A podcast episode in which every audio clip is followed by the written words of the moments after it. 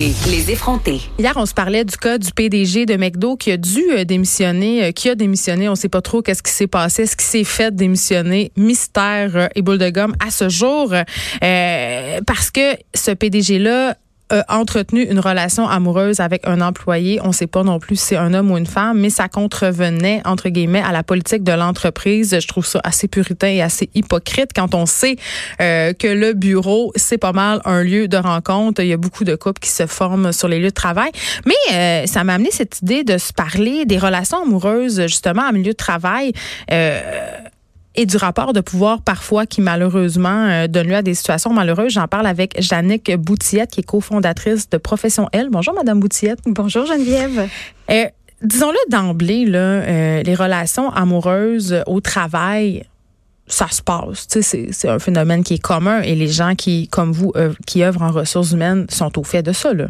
Ah, absolument. C'est, je pense que de, de c'est un lieu de rencontre comme tout autre, finalement, comme l'ont été avant ça les bancs euh, d'école au niveau du cégep, de l'université. Avec des gens qui ont des euh, points communs avec nous. Absolument, tout à fait. Donc, où est-ce qu'on se rend compte qu'on a des, des, des, des, atomes crochus, qu'on a le même type d'intérêt, le même type de, de, de, de, personnalité? Et donc, oui, nécessairement, ça, ça crée ces, ces rapprochements-là à un moment donné qui peuvent finir par des relations amoureuses aussi, tout à fait.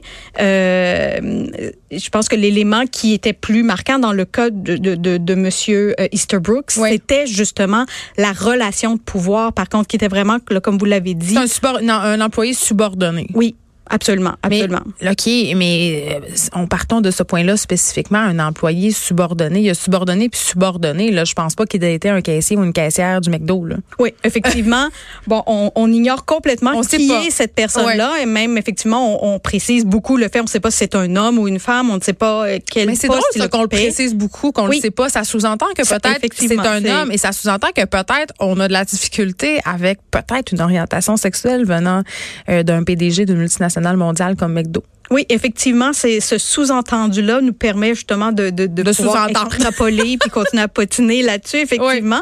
Donc euh, donc c'est c'est là l'enjeu en fait dans dans une situation comme celle-là, c'est qu'en fait la relation de pouvoir fait que si tout ça tourne mal, de quelle façon ça peut dégénérer au point d'éclabousser l'entreprise? Et très souvent, c'est dans ces moments-là, l'entreprise veut protéger sa réputation en disant on laissera pas continuer cette relation-là avec la, personne qui est à la tête.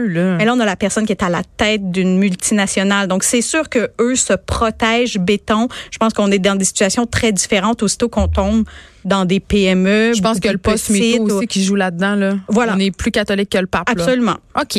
Euh, on va se parler tantôt des relations euh, amoureuses quand il y a une relation de pouvoir entre deux employés, mais parlons tout d'abord d'une relation amoureuse qui débute ou d'une relation, euh, des relations sexuelles aussi, ça existe entre collègues de travail. Il y a des gens qui ont des liaisons sexuelles, disons-le, ou amoureuses. quand on est sur le même pied hiérarchique, il y a quand même, c'est quand même délicat parce que on sait pas comment ça va finir. Hein? Il y a une chance que ça finisse bien, puis il y a beaucoup de chances que ça finisse mal. Comment on gère ça maintenant? Est-ce que vous avez des conseils? Est-ce qu'on devrait en parler avant, établir, euh, discuter advenant le fait que cette union-là ou cette relation-là se termine? Euh, c'est certain que, parce qu'effectivement, l'enjeu, il y en est un de savoir d'une part comment ça se passera au quotidien. Parce qu'après, les euh, autres euh, collègues de travail là, qui sont témoins de ça, ça peut créer des malaises. Absolument. Ça peut faire plein de choses. Il y a des entreprises qui interdisent les relations amoureuses entre employés. C'est oui, absolument. un peu l'ingérence, selon moi. Oui, mais effectivement, dans le fond, c'est la crainte, elle est à partir du moment où tout ça dégénère. Oui, parce que quand ça va bien, ça va bien. ça va bien, il y a, y a, aucun, y a aucun problème. À partir du moment où, justement, euh, les deux employés ont de la difficulté à travailler ensemble parce que la relation a pris fin. Euh, Ou que la relation s'ingère dans le travail. On n'est plus capable de faire la distinction entre ce qui se passe en dehors du travail et le travail. Exactement. Donc, je pense à cet égard-là, ce qui, ce qui importe, parce que souvent, un des grands, des grands questionnements qu'on va avoir par rapport à ça, c'est est-ce qu'on garde le secret?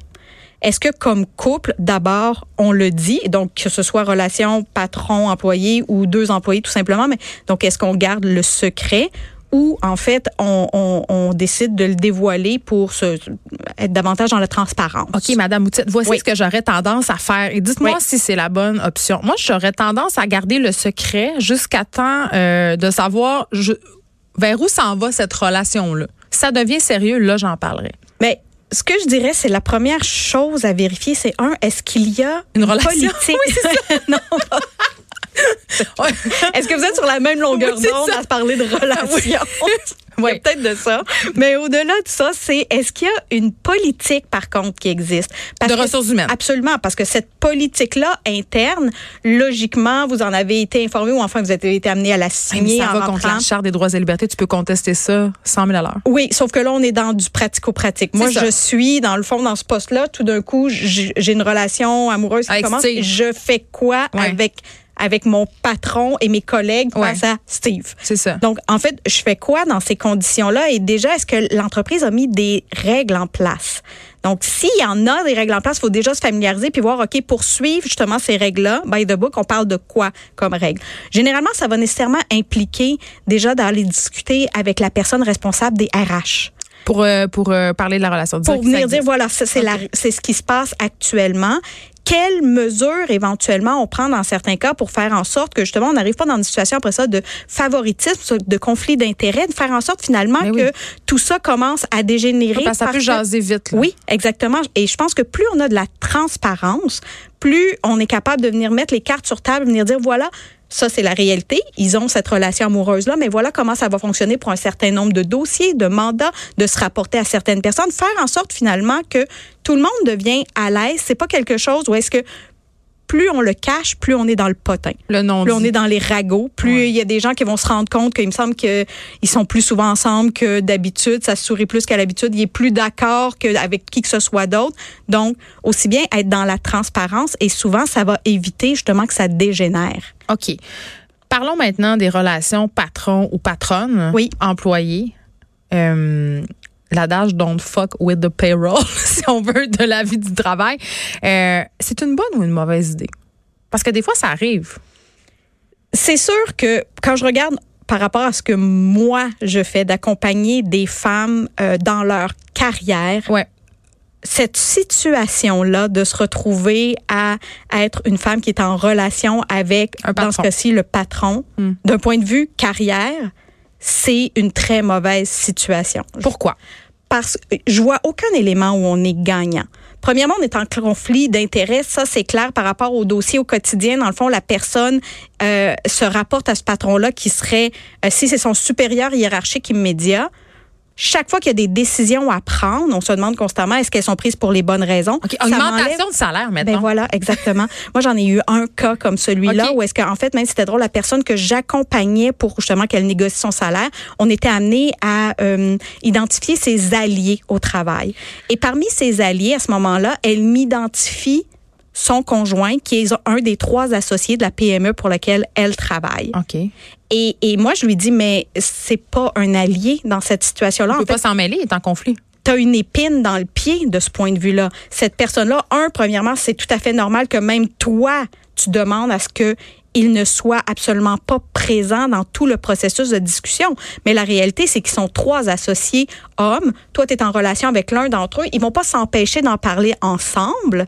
Et en bout de ligne, toi, tu te retrouves dans cette situation-là où tu te dis comment je fais pour faire en sorte que mon dossier soit analysé pour ce que j'apporte, ma performance et pas je suis la blonde de. Oui, puis après, si l'augmentation de salaire est refusée, j'imagine que le soir, quand tu te fais un spaghetti, il peut y avoir des tensions. On peut être un peu moins confortable. Si elle a été acceptée, veut ne veut pas, on se dit est-ce que les deux autres ont été vraiment en accord avec l'acceptation? Ou ça leur a été coincé dans le gorge? Euh, si tu une promotion, si tu de l'avancement, tu te demandes est-ce que c'est parce que je suis bonne ou c'est parce que je couche avec le patron? Et on se le demande. Les employés se le demandent aussi. se le demandent. Voilà, exactement. Donc, d'un point de vue carrière, de ce point de vue-là, les gens qui autour de nous étaient peut-être des alliés, tout d'un coup, le sont peut-être beaucoup moins.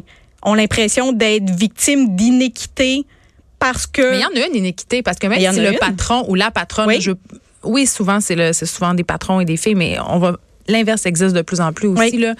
Euh, dans ces cas-là, je veux dire, même si le, patron ou la patronne a l'impression d'être objectif, il y a quand même un bien inconscient. C'est impossible d'être objectif par rapport à son conjoint ou sa conjointe. Ou en fait aussi, ça peut être l'effet inverse. Oui, on demande plus. Exactement. On en exige plus de nous. Euh, on va mettre la barre beaucoup plus haute. On va se faire refuser plus facilement des dossiers que nous, on veut faire avancer pour lesquels on se fait davantage dire non. Donc, en fait, le billet, il peut passer d'un côté comme de l'autre, mais c'est sûr que la relation va venir teinter toutes les décisions qui sont prises. Donc, de ce point de vue-là, idéalement, il faut réussir à mettre de la distance. Mais c'est dur. tout dépendant au travail. C'est sûr que quand on est dans une grande entreprise, qu'on pense à des institutions financières, euh, des, là, à ce moment-là, dire, ben, regarde, tu peux te retrouver dans telle autre, équipe et oui, on met de la distance. Là, c'est possible. Mais effectivement, quand on est dans des petites moyennes, une petite entreprise, une cinquantaine de personnes, à part déplacer ton bureau 10 mètres plus loin, c'est à peu près tout ce qu'ils peuvent faire. Je veux dire, en réalité, hmm. euh, l'accès à cette personne-là demeure très facile. Est-ce que est-ce que c'est vrai, Jannick Boutillette, que souvent ce sont les femmes qui démissionnent pour éviter le trouble?